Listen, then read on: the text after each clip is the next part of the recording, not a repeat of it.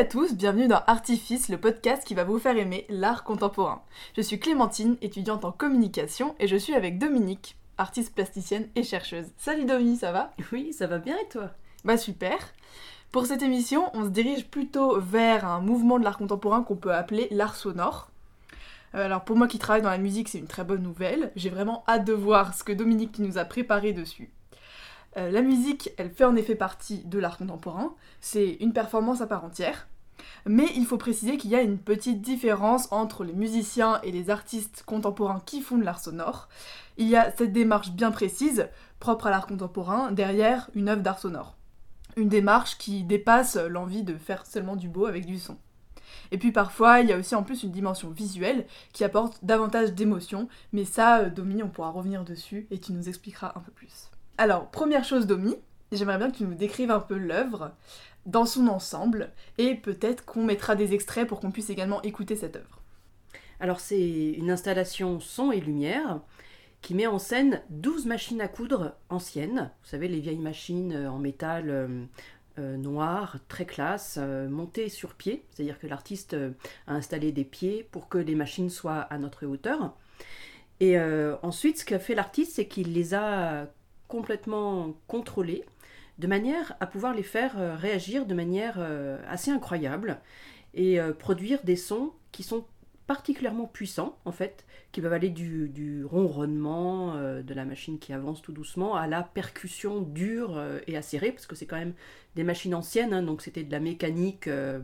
voilà, donc c'est un petit peu comme les vieilles machines à écrire, ça tape fort quoi. Donc les machines se mettent à coudre toutes seules, elles s'animent, elles vibrent, et puis euh, bah, il y a différents points de, cou- de couture qui sont, utilisés, qui, produisent des sons différents.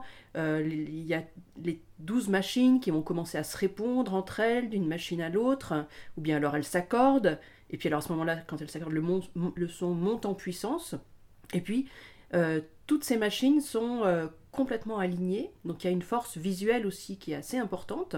On a face à soi une armée de machines qui crée comme ça un peu une, une musique assez étrange, une sorte euh, d'hybridation entre la musique électronique euh, suite aux sons qui sont produits et les sons mécaniques de la machine euh, à coudre euh, qu'on peut presque voir comme des machines de guerre en fait. Et là, l'artiste a vraiment créé une installation qui est à la fois forte visuellement, puisqu'on a toutes ces machines qui sont alignées, qui sont très belles, disposées à hauteur des yeux. Il y a aussi des lumières qui sont installées sur chacune des machines, qui, ces lumières qui sont synchronisées avec la mise en route euh, de chaque machine, une petite lumière sur chaque machine. Et puis ben, le, son des machines est amplifié, Euh, donc euh, il, peut, vraiment acquérir une très grande puissance dans la salle et, et remplir vraiment l'entièreté de la pièce. Et puis aussi, l'intérêt, c'est qu'on peut s'approcher. C'est comme si on pouvait euh, s'approcher de, de chacun des instruments de musique euh, de ce fameux orchestre euh, de machines à coudre et les voir vraiment en action de très près. C'est-à-dire voir le, le fonctionnement de la machine qui va créer le son. Donc du coup, en fait, euh, concrètement, l'œuvre, elle s'appelle euh, Swing Machine Orchestra. Ouais. Et elle a été créée par l'artiste Martin Messier.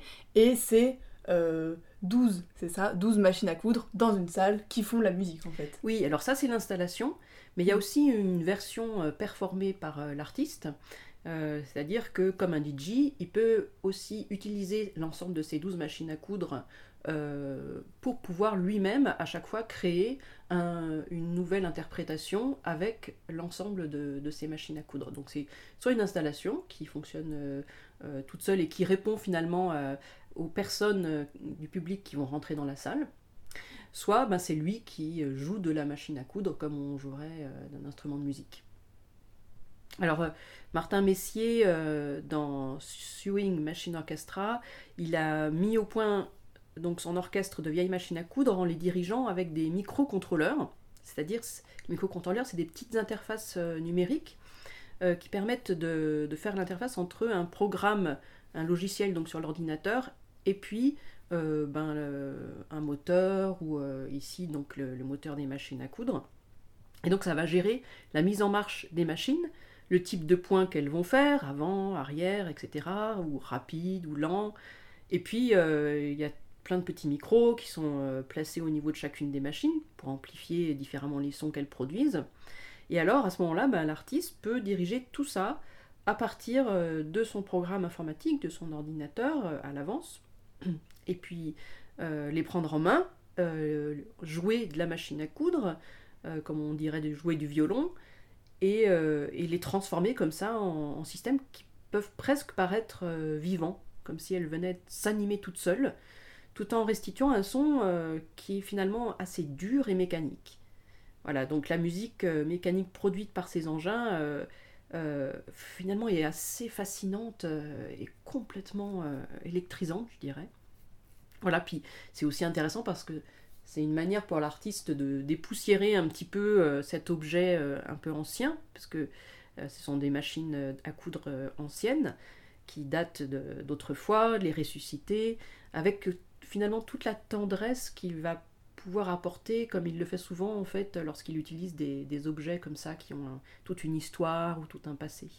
Voilà, donc il orchestre des sons qui sont des sons acoustiques, produits par euh, des vraies machines, mais qui sont métamorphosés euh, en instruments d'une acuité et d'une rapidité qui, est assez euh, incroyable, tout en respectant aussi leur manière de faire du son, hein, c'est le vrai son des machines, et animé comme ça d'une force un petit peu fantomatique on a l'impression euh, d'écouter le son un peu du passé, mais d'une autre manière. Ce qui est marrant, c'est que il y a, également un contrôleur, enfin il y a, un peu une volonté de vraiment faire comme de la musique électronique ou de la techno avec. Et ce qui est marrant, c'est que les, la, techno veut aussi souvent revenir aux origines de la musique un peu en revenant à seulement des rythmes. Et, euh, et un truc très primitif. Et euh, avec des objets qui des objets un peu random qui font du son mais là ce qui est assez étonnant c'est que c'est des objets qui font du coup le son par eux-mêmes avec euh, le, contrôle derrière de l'artiste. C'est ça. Mais tu as raison il y a vraiment une question de rythme là-dedans il y a une marche ou une course effrénée et puis ça, ça, ça attaque dur donc c'est vraiment très très intéressant d'avoir utilisé ces machines à coudre. Mm. c'est très intéressant et ça s'inscrit aussi à la fois dans, dans ce courant euh, d'art contemporain mais aussi dans le courant de la techno dans la musique. Exactement. Mais d'ailleurs je crois que l'artiste euh, à l'origine est un musicien d'électro. D'accord. Bah, du coup, justement, on va, incorporer un petit extrait euh, que vous allez écouter tout de suite. comme ça, vous vous rendrez compte tout de suite de ce que ça fait concrètement.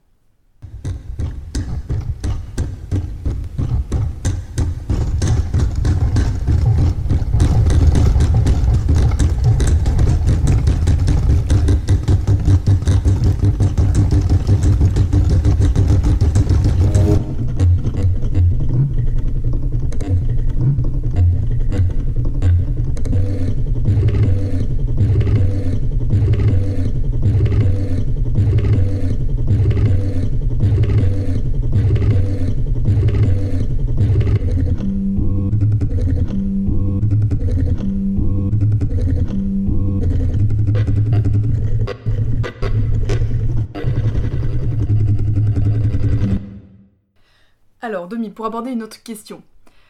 Pourquoi l'artiste a choisi une machine à coudre selon toi? Euh, C'est quoi tes interprétations sur cette œuvre?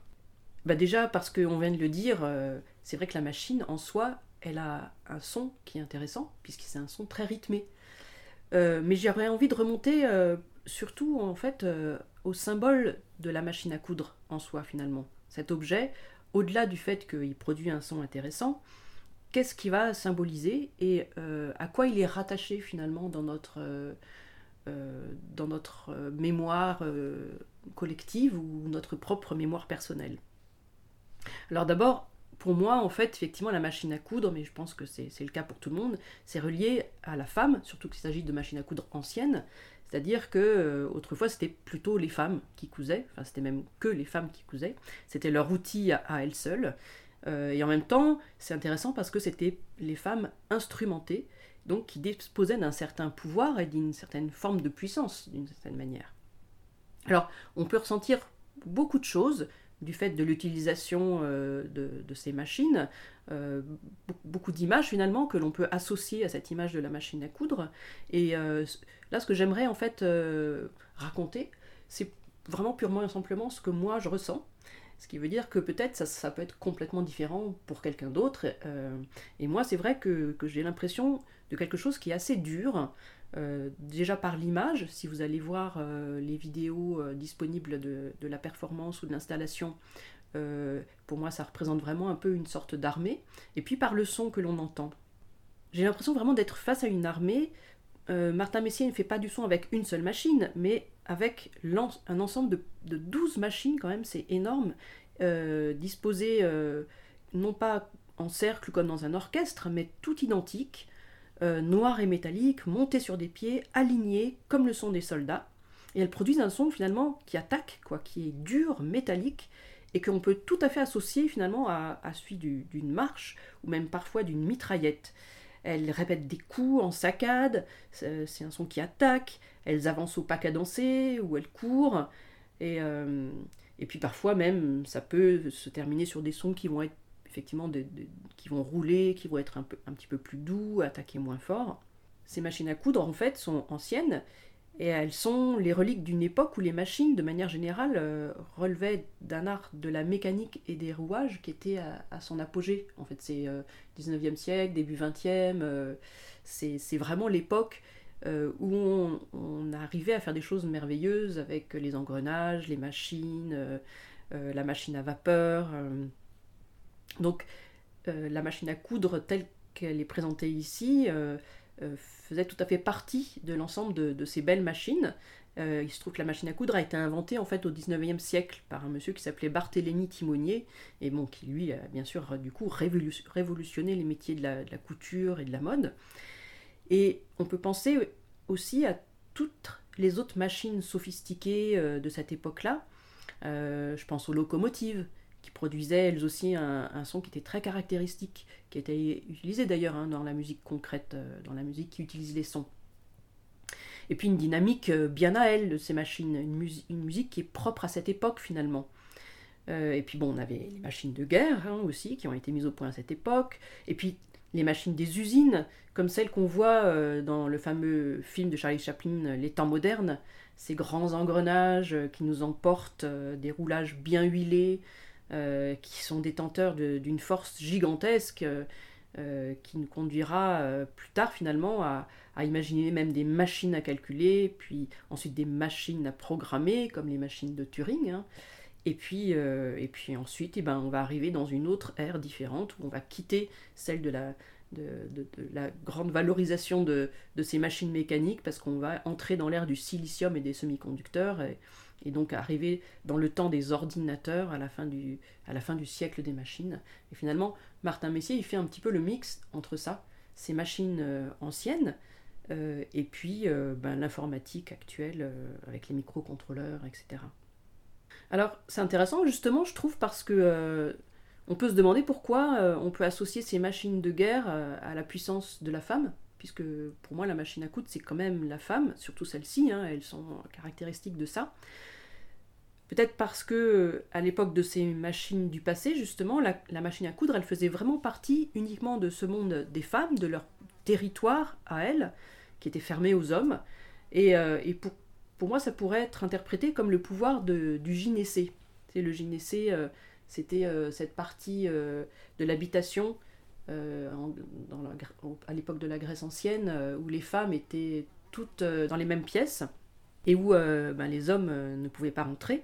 Donc en fait, ça symbolise un petit peu la puissance de la féminité, quoi, en fait. Et, de ce fait-là, la peur euh, que celle-ci pouvait aussi inspirer à certains hommes qui n'en connaissaient pas les clés ou les codes, euh, avec aussi justement cette notion de, couture, donc la fabrication des robes et des atours, qui était d'ailleurs parfois décrit comme un moyen pour les femmes de se créer euh, une certaine force avec leur charme pour contrôler les hommes. Donc l'installation de Martin Messier, elle montre en plus que, ces machines qui marchent de concert, euh, elles montrent que ces machines sont accordées entre elles. C'est-à-dire qu'elles ont une force qui vient aussi du fait qu'elles fonctionnent ensemble. Elles forment euh, une assemblée qui est capable d'en découdre, hein, le mm. cas de le dire, euh, et qui, de ce fait-là, bah, représente un danger. Et cette capacité des machines à faire la guerre révèle peut-être toute euh, l'ambiguïté qu'a pu véhiculer euh, l'image féminine, qui euh, bien sûr était tout le temps remisées à la maison, mais qui du coup aussi ben, se créaient son, propre pouvoir à elles seules, qu'elles se partageaient entre femmes et qui, et qui leur était réservé. Et du coup, ben, j'ai un petit peu envie de faire un rapprochement avec le mouvement des tricoteuses au moment de la Révolution française. En fait, les tricoteuses, c'était des femmes qui euh, furent l'un des maillons les plus actifs du mouvement euh, révolutionnaire à Paris et en province. Et elles, soutenaient en fait euh, l'émotion révolutionnaire dans la tribune des Jacobins à la, Convention, et elles se réunissaient au sein de, clubs politiques. Elles entretenaient sur le terrain en fait une, agitation populaire forte, hein, permanente, euh, et, donc ce nom des tricoteuses, c'était un nom qu'on leur avait donné, que les hommes leur avaient donné pour euh, les dénigrer d'une certaine manière, hein, pour euh, montrer que voilà, c'était que des femmes finalement. Eh bien, elles ont laissé dans la mythologie collective une image qui est souvent faussée, qui est celle de, de sortes de monstres assoiffés de sang, aux antipodes d'un ordre naturel dans lequel la femme doit remplir son rôle de mère, d'épouse aimante, sans s'engager dans, une activité politique euh, qui la ferait sortir euh, de la sphère privée. Et en fait, cette vision négative de la femme a, conduit les autorités finalement à tenter de réprimer euh, ces, sans-culottes féminines. Et, du coup, ben, dès l'automne 1793, les clubs féminins, et en particulier celui des citoyennes républicaines révolutionnaires, ben, ont été interdits. Et les femmes se sont vues refuser le droit à la citoyenneté qu'elle revendiquait euh, depuis la déclaration euh, euh, de cette femme incroyable qui s'appelait Olympe de Gouges, qui d'ailleurs, entre parenthèses, a été tuée sur l'échafaud la fameuse Olympe de Gouges. D'accord. Mais qui a marqué l'histoire du féminisme. Et qui a marqué l'histoire du féminisme, bien sûr. Moi, je voudrais juste dire autre chose. Les tricoteuses, ça veut aussi dire les femmes qui faisaient avorter les autres femmes. On les appelait aussi les tricoteuses. Exactement. Et ça, finalement était aussi un mouvement qui a marqué, puisque enfin, ça, ça a peut-être amené la discussion justement sur, euh, sur euh, l'avortement, oui. et, euh, et, qui a fait aussi peut-être avancer les choses là-dessus. Oui, mais alors là, tout à fait. Et on retrouve justement ce qui est intéressant dans ce que tu dis, c'est qu'on les appelait tricoteuses parce qu'elles utilisaient une aiguille à tricoter pour mm. tuer le petit embryon. Et il y a toujours cette idée de, de l'arme, mais une arme qui est un petit peu dénigré euh, dans le cas euh, voilà, de la Révolution française, qui serait leur arme à elles, c'est euh, l'aiguille à tricoter. Et dans la machine à coudre, ce côté très guerrier que je retrouve, c'est lié à justement cette aiguille qui perce et qui, et qui, est, qui perce de manière assez dure et violente. Et, qui peut faire mal. Et qui peut faire mal, et, qui est l'arme finalement des femmes. Donc on peut voir finalement dans cette installation de Martin Messier une sorte de musique militaire des temps passés. Euh, alors la musique militaire, c'était important, c'était le rôle des instruments pour euh, transmettre des ordres, euh, pour entretenir la cohésion et l'intimidation de l'ennemi. Pour qu'un guerrier soit honoré, il devait savoir à la fois porter d'une main l'épée et de l'autre la lyre. Donc ici, c'est un petit peu ce qu'on retrouve dans les machines à coudre. Il y a vraiment à la fois cette aiguille qui est l'épée et puis la musique que produit finalement la machine. Donc cette euh, épée qui transperce, hein, comme ce qu'on vient de dire.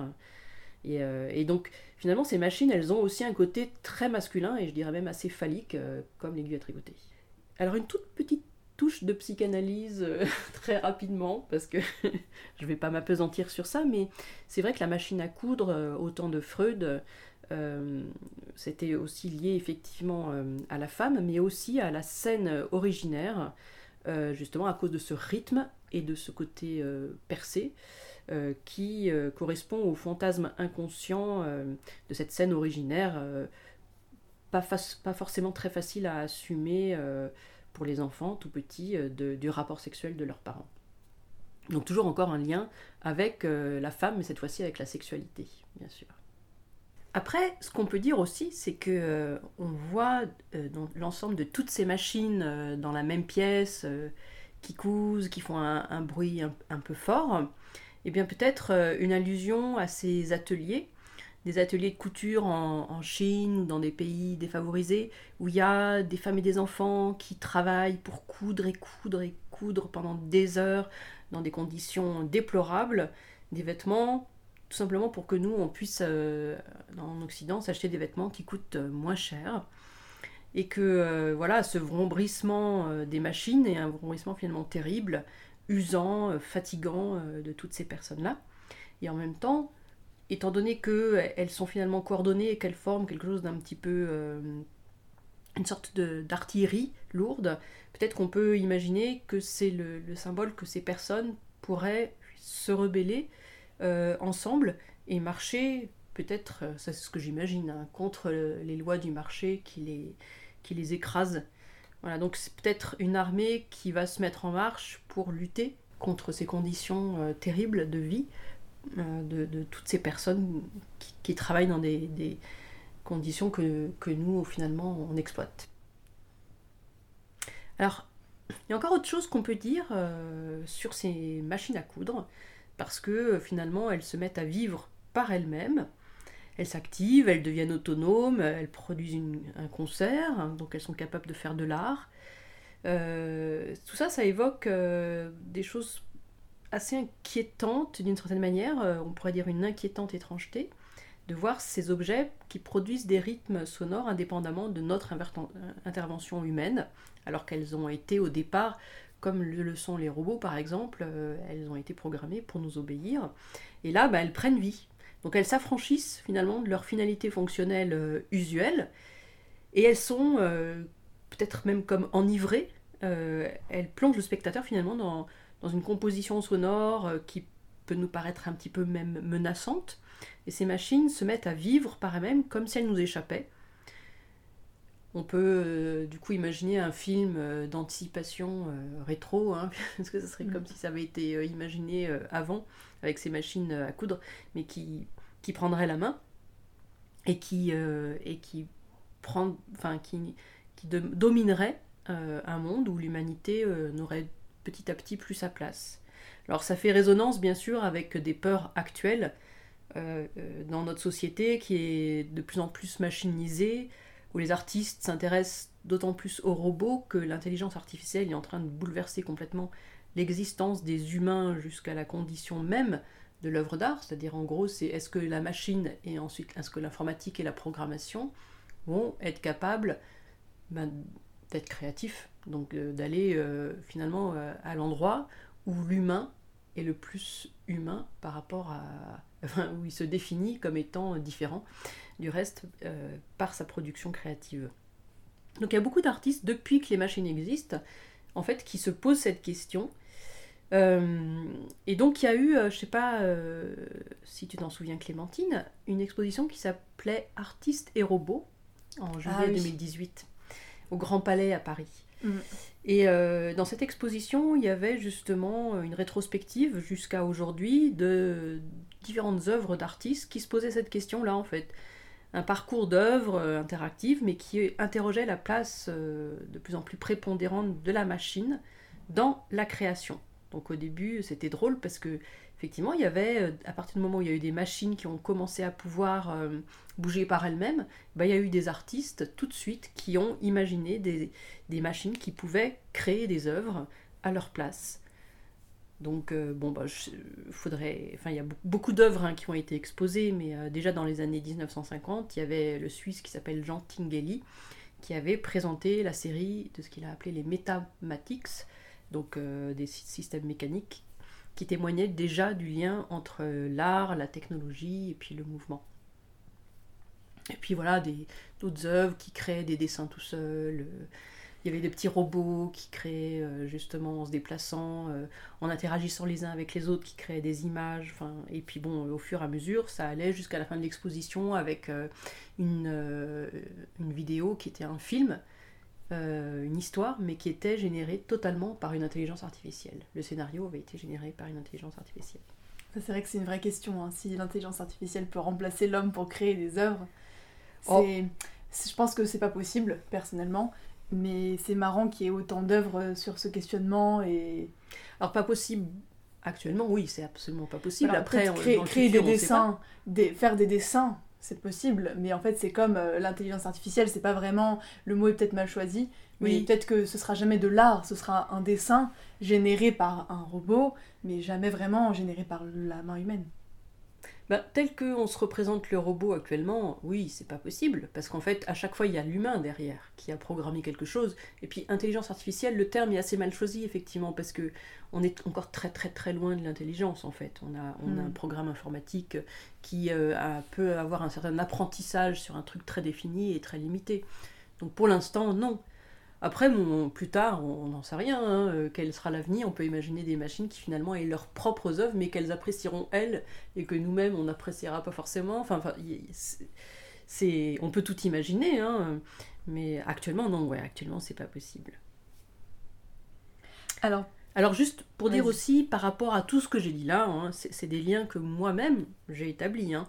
Euh, Peut-être que vous ressentiriez pas du tout tout ça euh, en voyant cette installation, mais c'est ça qui est intéressant aussi. Peut-être que vous pourriez euh, imaginer tout un pan de, de relation entre votre propre ressenti de ces machines à coudre, de cette, musique, de ce son, de ce visuel, qui serait au contraire par exemple extrêmement rassurant, qui vous ferait des allusions à, justement à la maison, à, la côté du douceur du vêtement, euh, du contrôle de la machine aussi. Qu'est-ce qu'on peut quand nous on a ce contrôle de la machine et qu'elle et qu'elle nous qu'elle nous suit dans nos mouvements, euh, enfin, un chant peut-être de ces machines qui serait qui serait très beau et qui serait différent de ce que moi j'ai interprété ici.